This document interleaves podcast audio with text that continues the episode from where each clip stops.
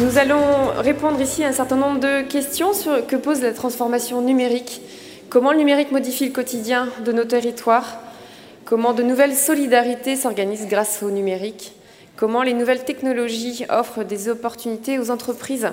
Pour en parler, nous avons trois invités. Simon Chignard, chargé de cours à Sciences Po Paris et auteur de Datanomics et Open Data. Merci de Laurent Chrétien, directeur général de Laval Virtual. Et Jérôme Tré Hardy, président de Poule La Fraîche Tech de Saint-Malo.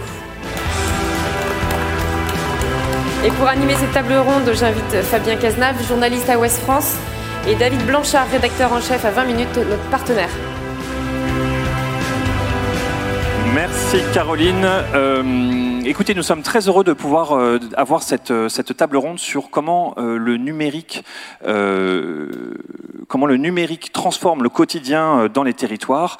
comme je, rappelle juste que, comme vous le voyez, vous pouvez poser vos questions par SMS pour pouvoir réagir à ce que disent les intervenants. Il y aura également des questions qui seront prises dans la salle tout à l'heure. Je vais me permettre de, commencer tout de suite. Euh, on parle de, numérique, euh, comment est-ce que ça va transformer euh, les territoires, mais on a envie de, Monsieur Simon Chignard, de, me dire, enfin, est-ce que vous avez des exemples sur comment est-ce que le numérique transforme déjà euh, les territoires Est-ce que vous avez des... Normalement, le micro est déjà branché, donc vous pouvez y aller. Euh, est-ce que ça transforme déjà le territoire? Est-ce qu'il y a déjà des actions qui n'auraient pas pu avoir lieu sans justement cet environnement euh, numérique, ou en tous les cas, peut-être que ça a été amplifié On vous écoute. Merci. Je crois qu'il n'était pas allumé. Ah, voilà, ça y est. Voilà. Bonjour. je, pense pour répondre à votre question sur, la, la, question de la transformation des territoires par le numérique, il faut peut-être commencer par d'abord régler un malentendu euh, qui est assez lointain sur ces questions du numérique.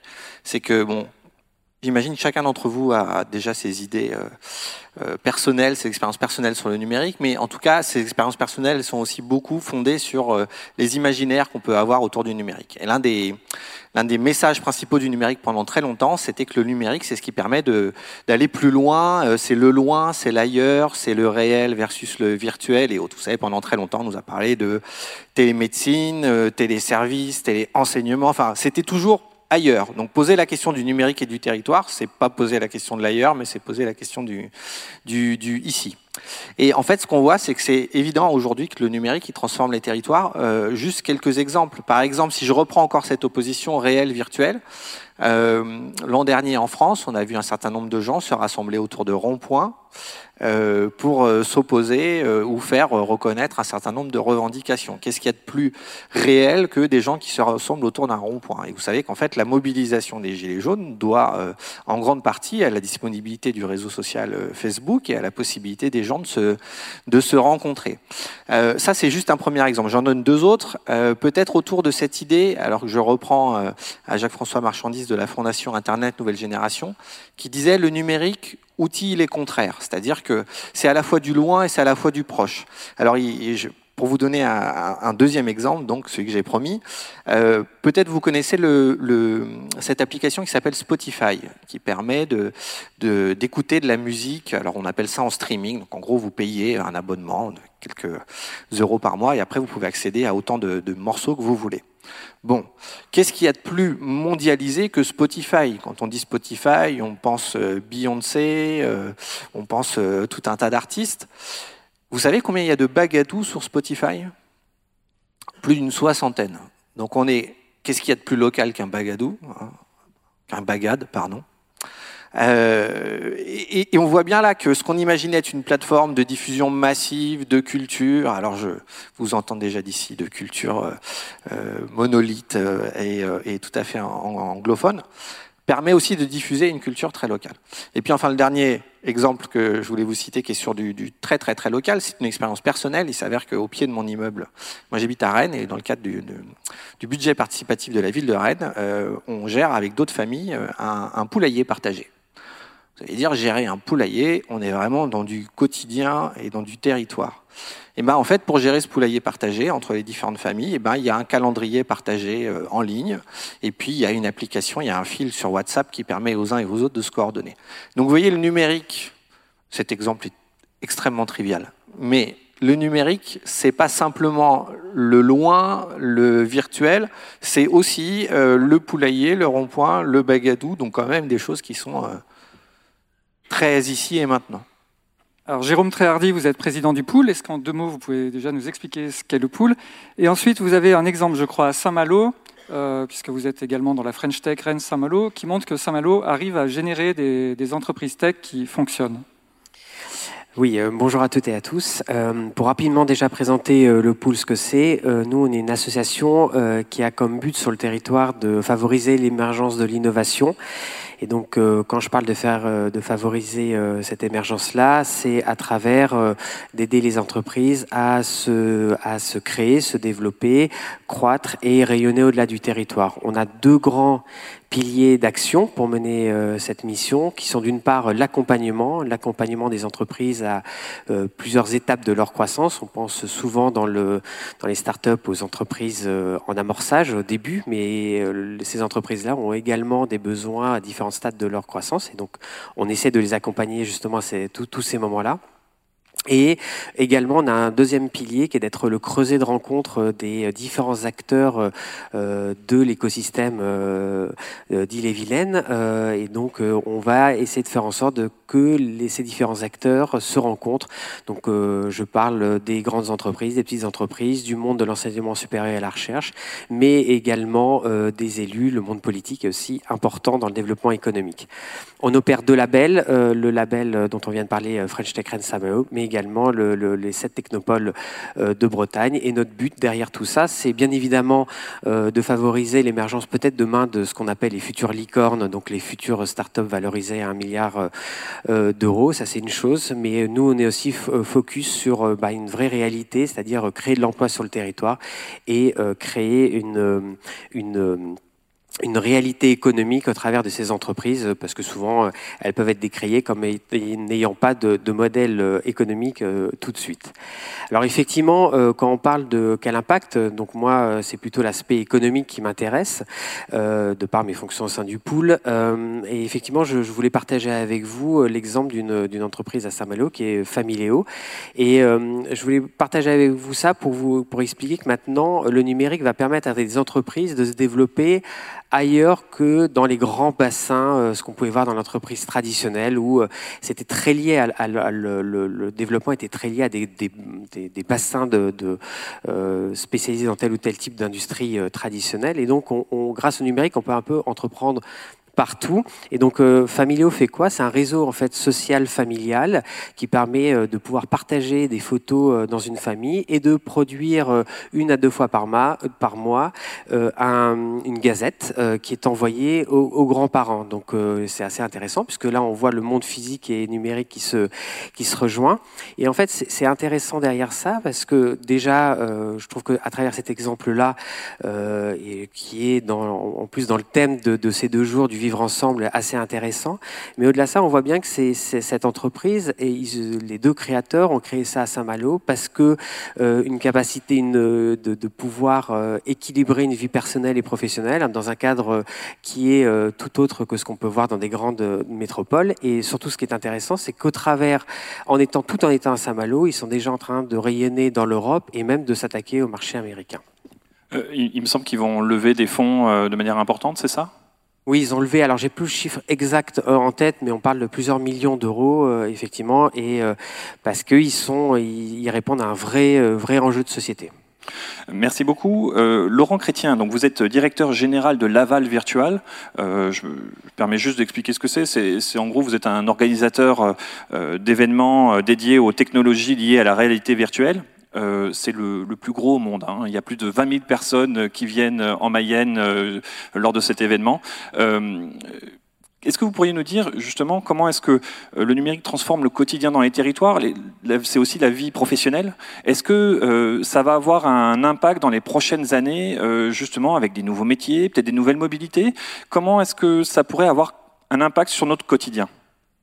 Alors, je, pense qu'il faut revenir sur ce que vous disiez, euh, c'est-à-dire que la, réalité ne s'oppose pas à la virtualité ou la virtualité ne s'oppose pas à la réalité.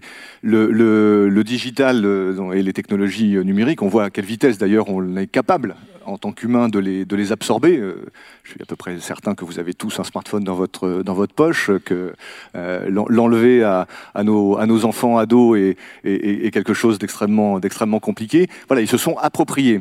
Et euh, en fait, il faut concevoir ces technologies comme euh, d'abord des, infrastructures qui, ont permis au territoire de se développer. Au départ, euh, on peut parler, euh, je ne sais pas moi, des, autoroutes, euh, des ports, des, aéroports, etc. Et puis aujourd'hui, eh bien on parle, on parle de quoi? On parle de, de, de, fibre optique. Le, département de, la Mayenne est, le premier département en France à déployer la fibre euh, partout, euh, jusqu'à la moindre, au moindre, euh, la moindre maison en, ruralité. Et ça sera fait d'ici 2021. Euh, donc c'est 149 millions d'euros hein, d'investis sur le, sur le dispositif. Pourquoi? Parce que ces technologies sont structurantes au même titre que la 5G dans quelques, mois et années, pour certains pays, c'est déjà en, cours, sont structurantes. Et si on veut être compétitif et si on veut avoir la chance d'avoir les métiers, euh, euh, les plus performants demain, parce que pour répondre à votre question, euh, on parle de, de 60% des métiers qui, dans 10 ans, n'existent pas encore. 60% des métiers que nous exercerons ou que nos enfants et petits-enfants exerceront n'existe pas encore. Et, tout ça parce que les technologies évoluent extrêmement vite. On le voit, nous, tous les, tous les ans à, à Laval sur, le, sur les technologies de réalité virtuelle, réalité augmentée, mais qui se croisent aujourd'hui avec intelligence artificielle, avec robotique, avec blockchain, etc. Et tout ça va générer tout un tas de nouveaux métiers.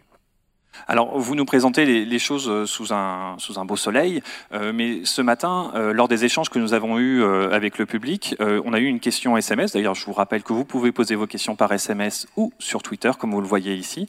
On a eu une question par SMS qui disait Vous nous dites que le numérique, ou en tous les cas, qu'il va y avoir plein de choses du point de vue technologique qui vont s'améliorer et qui vont nous permettre, par exemple, de, de travailler à distance. voilà. Mais concrètement, chez moi, j'ai pas la 3G. Et il y a quelques semaines, dans notre édition des Côtes d'Armor euh, dans Ouest France, euh, on a vu que pour euh, certaines personnes, il y a des zones blanches, elles ne peuvent pas appeler de leur mairie leurs concitoyens, elles sont obligées de sortir de la mairie pour pouvoir, pour pouvoir avoir du réseau. Donc, en fait, on a envie de, on a envie de vous poser comme, comme question est-ce qu'on risque pas d'avoir, avec, en fonction des territoires qui investissent, vous avez parlé de la Mayenne, en fonction des investissements des politiques publiques, est-ce qu'on risque pas d'avoir des territoires numériques à deux vitesses? Et est-ce que c'est un cliché, Monsieur Chignard? Alors, je rappelle que Monsieur Chignard a écrit un livre qui est en vente ici. Donc vous pouvez en sortant euh, vous fournir euh, à la librairie. Donc ça s'appelle Open Data euh, et vous pouvez vous le fournir ainsi que plein d'autres livres très intéressants. Monsieur Chignard. Merci pour le, la séquence. Euh, des territoires à deux vitesses, des territoires à des multiples vitesses, sans aucun doute, parce que je pense que le numérique, il a des effets assez, euh, assez différents selon les territoires. Euh, il y a forcément la question, et c'est pour ça que je rebondis aussi sur le, propos que vous venez d'avoir, sur la, question des infrastructures. C'est une réalité, c'est-à-dire que de la même manière que peut-être que encore aujourd'hui, on peut demander le raccordement sur une quatre voies et dire il faut un échangeur supplémentaire parce que ça va désenclaver telle partie du territoire ou autre chose comme ça avoir une connectivité de bon débit, ça fait partie d'une infrastructure. Or, ça coûte relativement cher. Euh, relativement cher, après, il faut comparer par rapport au coût des autres infrastructures physiques. Hein. Un kilomètre de ligne à grande vitesse, ça coûte 16 millions d'euros. Euh, et là, dont on a parlé là, ça fait 9 km à peu près. Donc vous voyez, le, le euh, bon, alors après, des LGV, on n'en fera plus. Donc euh, c'est pas un très bon exemple. Mais, donc pour revenir à mon propos, il y a forcément la question des infrastructures, mais il y a puisque vous avez abordé la notion de fracture numérique, peut-être même sans citer le terme, il y a un deuxième niveau de la fracture numérique et ça ne suffit pas d'avoir un accès à Internet, il faut être capable euh, aussi euh, de, savoir s'en servir et de savoir euh, naviguer, faire tout ce qu'on veut en ligne. Euh, et là, les dernières enquêtes nous montrent qu'on a à peu près un Français sur six qui disent, qui, qui relèvent de, alors ce terme est horrible et, très dur à prononcer, alors je vais essayer de m'y lancer, l'électronisme, c'est-à-dire des illettrés euh, du, numérique en fait. Voilà, des gens qui ont des difficultés euh, à s'approprier ces outils. Et ça nous amène sur une des dernières questions qui est qui va les former ces gens-là? Et là, euh, il faut bien voir qu'il y a des enjeux aussi économiques euh, assez importants. La ville, euh, enfin le territoire de Rennes a été le premier à accueillir un atelier Google. c'est en centre-ville. c'est la première fois je crois d'ailleurs même en Europe et même au-delà, euh, que Google investit un espace physique, qui est un espace de médiation, de formation. Alors forcément, euh, un, un, gros opérateur économique comme ça va plutôt vous former à ses produits qu'à d'autres produits, voire à des produits euh, libres ou ouverts. Donc vous voyez la question de, des territoires à, deux vitesses, non, c'est des territoires à beaucoup plus de vitesse que ça, pas que sur les infrastructures, mais aussi sur les usages et aussi sur la médiation et sur, aussi sur la question de qui va former les gens qui va accompagner les gens.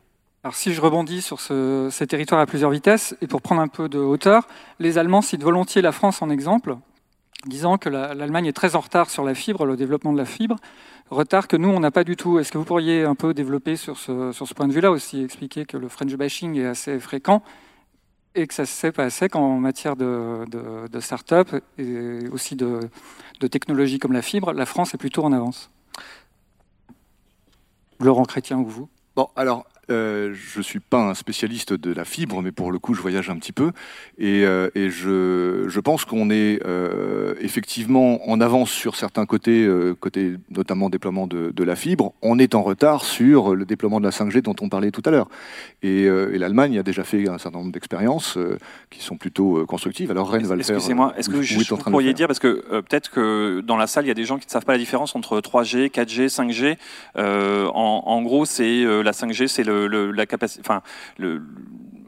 l'accès aux data, aux données, euh, aux données, même si vous n'avez pas de, Wi-Fi, euh, qui vous permet de télécharger beaucoup plus de données d'un coup. Donc, par exemple, télécharger un film euh, sur, euh, sur une chaîne euh, ou un replay pendant votre, votre voyage dans le train euh, en rentrant chez vous, par exemple, en quelques secondes. Par, par, exemple, ou en réalité augmentée, de pouvoir, dans un stade de foot, avec son smartphone, accéder à de l'information en temps réel sur les joueurs qui sont en train de jouer, son rythme cardiaque, le nombre de kilomètres qu'il a fait, les buts qu'il a marqués dans les précédentes éditions, etc. etc. Ça, c'est des expériences qui ont déjà été faites en Allemagne dans, dans certains stades. Euh, donc, donc oui, euh, en fait, pour revenir sur la, sur la question de départ sur, les, sur est-ce qu'il est-ce qu'il risque d'y avoir des fractures numériques, je dirais que oui, potentiellement, il peut y en, avoir, hein, évidemment. Un, territoire mieux doté en infrastructure que l'autre va forcément générer une attractivité plus, forte que l'autre. Euh, le, fait que euh, certains départements euh, en, France, dont, la Mayenne, euh, sont, euh, presque au plein emploi, c'est aussi lié à cette, dynamique d'innovation, cette dynamique d'infrastructure qu'on qu qu a développée depuis, depuis longtemps. Et, du coup, c'est pas grave. Dire, ça fait des, ça fait des, ça fait des mouvements comme euh, on bougeait le long des fleuves ou, euh, le long des, routes nouvelles. Euh, c'est, j'allais dire, ainsi va la vie. Pour autant, si on se met là pour le coup à, une, échelle de compétition internationale, au Japon par exemple, l'État investit aujourd'hui massivement dans ce qu'ils appellent la société 5.0. Et la société 5.0, c'est la fusion de notre univers réel et des univers virtuels qui sont en train d'être d'être créés euh, et qui mélangent à la fois de la réalité virtuelle, euh, euh, du modèle 3D temps réel, quoi, et, euh, des intelligences artificielles. Euh, voilà, donc euh, oui, ça, ça représente un, risque, mais en même temps, les territoires qui font le choix d'investir bah, se protègent largement. Alors on sait pour l'industrie qu'il est parfois difficile de recruter des cadres, notamment euh, quand on est dans une ville moyenne où les jeunes n'ont pas forcément envie d'aller. En quoi est-ce que le, le, numérique peut permettre de changer ça, de réduire ces fractures-là, euh, Jérôme Tréhardy? Euh, alors effectivement, la question des talents est euh, une question qui est, euh, centrale justement sur les territoires. Je voudrais juste revenir justement sur le propos qu'on vient d'avoir et je continuerai sur la partie de l'emploi, juste pour dire que effectivement cette crainte d'avoir des territoires à deux vitesses est réelle. Je, je, serais tenté de dire que Rome ne s'est pas faite en un jour et que les choses se construisent petit à petit. Effectivement, il y a des tropismes qui se créent et on le voit bien sur le territoire. On parle de Rennes-Saint-Malo, mais le territoire c'est pas uniquement Rennes-Saint-Malo, mais il faut bien commencer par quelque part pour euh, qu'il y ait un effet de ruissellement sans vouloir faire euh, aucune, aucun clin d'œil. clin d'œil. en tout état de cause, je pense que là-dedans, le rôle des politiques est extrêmement important. Les élus ont un rôle à jouer dans l'impact que peut avoir le numérique et comment il va pouvoir justement réduire cette fracture, enfin ce, ce, sentiment de territoire à deux vitesses. Et donc, je, je, je pense que on voit bien, notamment sur le territoire d'Élie-Vilaine, que le que les élus ont là-dessus euh, changé leur regard et euh, ont été beaucoup plus impliqués euh, pour justement favoriser, favoriser ce développement-là. Voilà, je voulais juste faire ce, petit aparté. Et donc pour revenir sur le, le, les talents, les talents c'est un vrai sujet, il y a une vraie tension et donc là je parle sur ce qui me concerne, la partie plutôt économique des entreprises du numérique sur le territoire.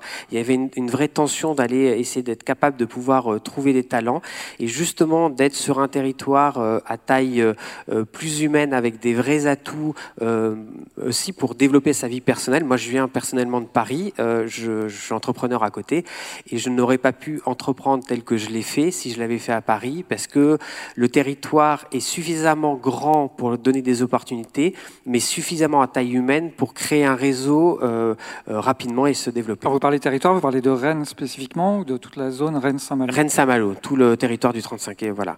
Donc, euh, donc il y a une vraie tension actuellement, une vraie opportunité euh, justement de, donner une dynamique euh, et d'attirer ces talents-là. C'est compliqué euh, parce qu'il y a une vraie compétition qui se crée par rapport aux différents territoires, mais même au niveau international. Et c'est pour ça qu'il y a une vraie volonté au niveau de l'État de favoriser justement la venue de talents pour nourrir ces croissances qu'on a sur le territoire. Et juste pour vous donner un peu un chiffre, juste un, que je donnerai aujourd'hui, c'est en 10 ans, euh, le numérique a créé près de 10 000 emplois rien que sur la métropole de Rennes. Donc on voit bien que 10 000 emplois créés, ensuite il y a des, conjoints, des familles, tout un tissu économique qui se crée. Donc c'est un enjeu, en fait le numérique, le développement économique des entreprises euh, autour du numérique est un enjeu qui va au-delà de simplement de ces entreprises-là, puisque c'est tout un tissu économique qui se développe grâce à l'arrivée de ces entreprises. Laurent Chrétien, vous êtes peut-être confronté au même euh, problème à Laval? Alors, je ne sais pas si c'est vraiment un problème, au contraire, je crois qu'on a plutôt les mêmes, opportunités et, et, les mêmes conclusions. Je voudrais juste revenir sur euh, finalement ce que vous avez dit euh, tous les deux, euh, en parlant de talent et en parlant d'éducation. Je pense que euh, l'un des meilleurs moyens de ne pas vivre de, de fracture numérique, c'est l'éducation. L'éducation aussi bien de nos jeunes que l'éducation ou la formation des personnes qui sont dans des situations, comment vous avez dit, euh, d'électronisme. Voilà. Euh, et ça, c'est très important. Merci, merci à vous. Avant de passer au concours des startups, euh, on va inviter le public à prendre la parole s'il y a des questions. Il y a des hôtesses qui ont des, qui ont des micros, si on peut rallumer la salle, qui vont vous passer les... Et avant d'entendre de, cette question, une question qu'on a reçue par SMS. Est-il utile de parler des conséquences climatiques? Je veux bien, je veux bien commencer sur le sujet, Merci. puisque euh, la, la, la, réalité virtuelle, euh, notamment, euh, alors je ne vais pas rentrer dans le, dans le détail de, de, de, ce que dépensent finalement en énergie ces technologies, hein, parce que je, je, ne suis pas suffisamment expert sur le sujet. Je sais que c'est le cas, ça dépense de l'énergie, évidemment. Mais en revanche, euh, ce qu'on peut dire, c'est que la, la réalité virtuelle, par exemple, aujourd'hui, déjà, permet de tenir des réunions euh, à distance où vous pouvez être euh, 2, 3, 4, 5, euh, chacun dans votre euh, masque de réalité virtuelle dans votre bureau ou chez vous, et vous pouvez vous retrouver dans une salle de réunion virtuelle et vous allez pouvoir échanger avec un vrai sentiment de, avec un vrai sentiment de, de présence. Évidemment, vous ne pouvez pas toucher euh, encore euh, les, les, personnes qui sont avec vous, mais vous pouvez échanger des documents, vous pouvez euh, euh parler ensemble autour d'une maquette. Et ça, ça permet, en tout cas, c'est un, un, des, un des espoirs assez importants, de réduire le nombre de déplacements sur la, sur la planète. C'est un premier sujet. Deuxième sujet sur les aspects climatiques, l'usage de ces technologies pour euh, éviter d'aller visiter des sites sur touristiques où il y a trop de monde qui vient et donc du coup de, de, de protéger ces, ces sites d'une sur, sur visite touristique. Merci. Une question là, je crois. Si on peut ouvrir le micro. Voilà. pour ce qui est de l'énergie, bon, la, centrale dont parlent souvent les médias n'est pas arrêtée, puisqu'en fait elle peut durer plus longtemps, contrairement à ce que disaient les médias. Et, le problème de cette centrale est surtout qu'elle fournit l'énergie à l'Allemagne. Hein, c'est tout ça le problème. Et euh, bon, la Belgique a arrêté euh, la 5G parce qu'ils n'ont pas accepté le, recyclage des déchets nucléaires. Hein, voilà, ce qu'ils pouvaient faire. Euh, nous, on a le nucléaire, donc il n'y a pas de problème avec la 5G. la 5G, c'est juste de l'électronique 128, sachant que maintenant OVH est certainement en train d'acquérir une meilleure électronique, notamment aussi avec la SNCF et Sony. Et voilà, donc. Euh, euh, en, fait, vous, nous dites qu'il y, a, une pression des opérateurs, des créateurs de 5G pour, euh, pour, utiliser, pour utiliser tel type d'énergie, c'est ça? Excusez-moi, parce qu'en fait, je n'ai pas compris votre question. Moi, je sais pas. Moi, j'apporte des réponses, pas, pas des questions. Donc. Euh, là, par exemple, pour l'installation de la fibre euh, effectivement 147 millions euh, en moyenne, c'est trop. Les techniciens le disent, donc moi, il n'y a pas besoin d'aller voir un dirigeant, si vous voulez. Et bon, LGV, c'est compatible avec les retrains, donc faut le savoir. Hein. TGV, c'est compatible avec les retrains. Hein. donc les banlieues, on peut les desservir avec les retrains. Euh, moi, je pense qu'il y a une voiture, enfin, qu'il y a un car à air comprimé, qui, qui a des moteurs à air comprimé qui sont construits à Caen, parce qu'au niveau concurrentiel par rapport à la route qui vient en direct en autoroute gratuite euh, à Rennes, c'est intéressant. Euh, pour avoir des réponses, il faut quand même des questions. Est-ce que vous en avez une? Hmm, Est-ce que vous avez des questions là, devant vous, devant là? Sur nos écrans, vous voulez dire? Oui. Non. Mais on a, on a des questions qui nous sont arrivées par SMS, peut-être? Alors oui, euh, je, répète, Alain Aspect dit qu'il faut des lignes directes de fibre optique entre les villes pour la sécurité quantique. Hein.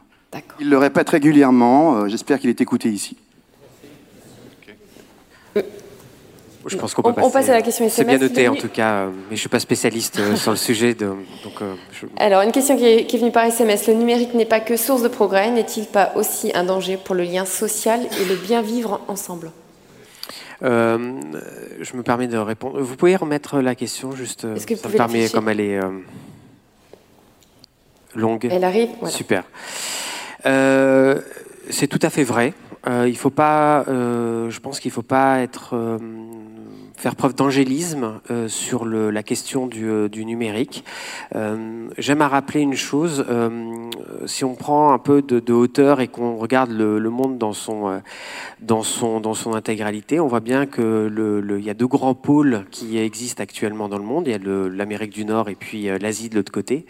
Et que on voit bien que d'un côté, le numérique est là pour asservir les peuples. On voit bien ce qui est en train d'arriver en Chine avec le passeport numérique, la vidéosurveillance partout, enfin voilà, avec des vraies questions qui se posent derrière euh, d'éthique.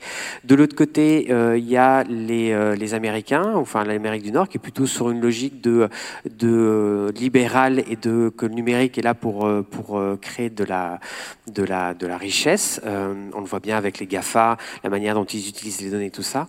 Et donc après, c'est une vraie réflexion éthique qu'on doit avoir. Et donc nous, en Europe, moi, ma conviction, là, je, le parle, c'est qu'on a des valeurs humanistes en Europe très fortes. Euh, et que c'est peut-être là-dessus sur lequel il faut se baser pour pouvoir euh, utiliser le, numérique avec ses valeurs, euh, valeurs héritées des Lumières et, de, notre histoire et de pouvoir. on parle souvent de tech for good et de choses comme ça, et donc derrière cette source de progrès est forcément intimement liée à des questions de valeurs.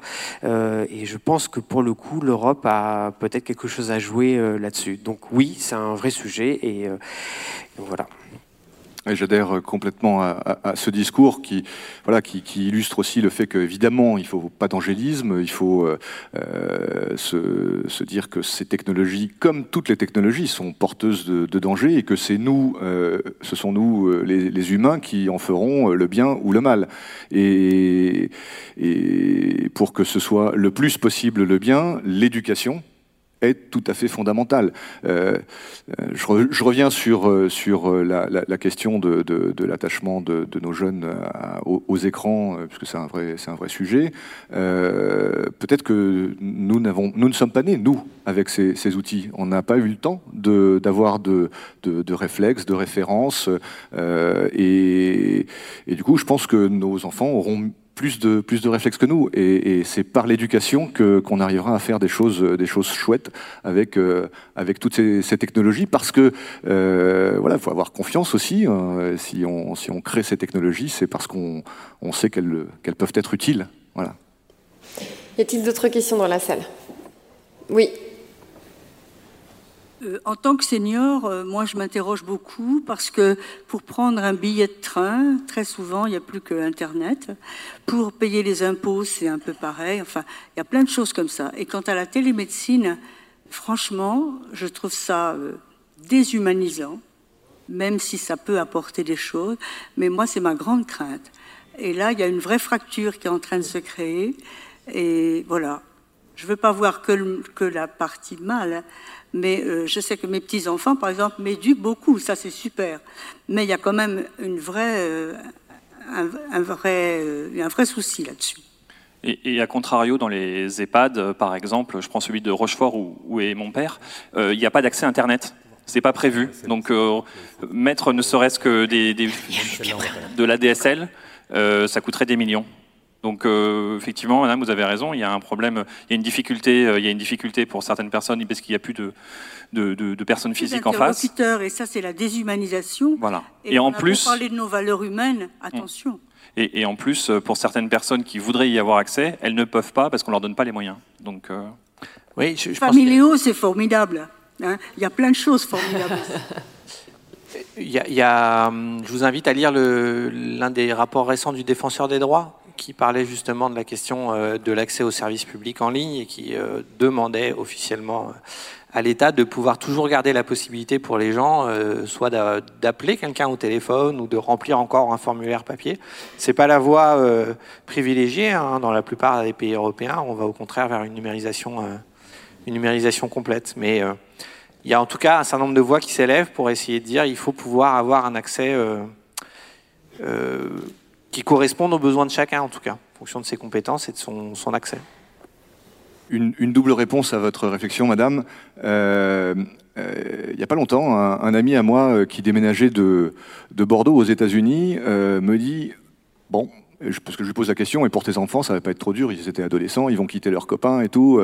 Il dit Ah, mais non, le, leurs copains sont tous en ligne. Et, du coup, euh, il se retrouve de l'autre côté de l'Atlantique la, avec euh, ses mêmes amis. Alors, pour le coup, euh, malgré tout, ça veut dire aussi qu'il y a moins de contact physique, de, de, de, présence. Donc euh, il y a du bien là aussi et, du mal. Après, euh, quand je regarde, le nombre d'amis que j'ai gardés de mon, enfance, parce que mes, parents déménageaient souvent, bah, j'en ai finalement assez peu. Tous les 3-4 ans, vous n'avez pas le temps d'entretenir des, liens réguliers. Aujourd'hui, mes propres enfants sont en contact avec tous les jeunes qu'ils ont croisés au, cours de leur, de leur scolarité grâce aux outils, aux outils numériques. Donc bon, il y a du bien, il y a du mal, c'est à nous de, de bien le gérer. Merci à vous trois. Merci à vous cinq.